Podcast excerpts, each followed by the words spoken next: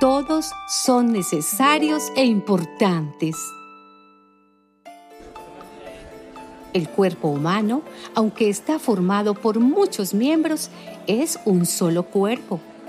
Así también Cristo, y de la misma manera todos nosotros, judíos o no judíos, esclavos o libres, fuimos bautizados para formar un solo cuerpo por medio de un solo espíritu, y a todos se nos dio a beber de ese mismo espíritu.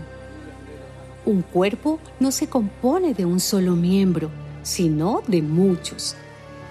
Si el pie dijera, como no soy mano, no soy del cuerpo, no por eso dejaría de ser del cuerpo.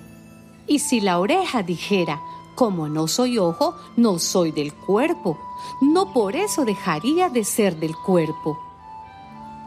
Si todo el cuerpo fuera ojo, no podríamos oír y si todo el cuerpo fuera oído, no podríamos oler. Pero Dios ha puesto cada miembro del cuerpo en el sitio que mejor le pareció. Si todo fuera un solo miembro, no habría cuerpo.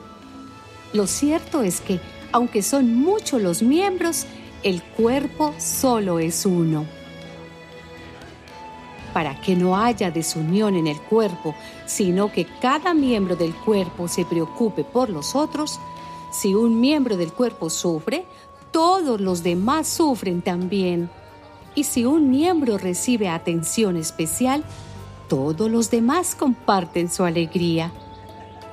Pues bien, ustedes son el cuerpo de Cristo y cada uno de ustedes es un miembro con su función particular.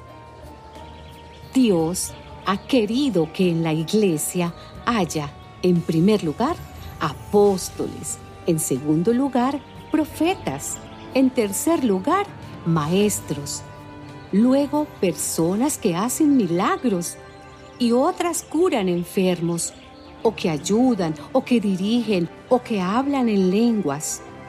No todos son apóstoles, ni todos son profetas, no todos son maestros ni todos hacen milagros, ni todos tienen poder para curar enfermos, tampoco todos hablan en lenguas, ni todos saben interpretarlas.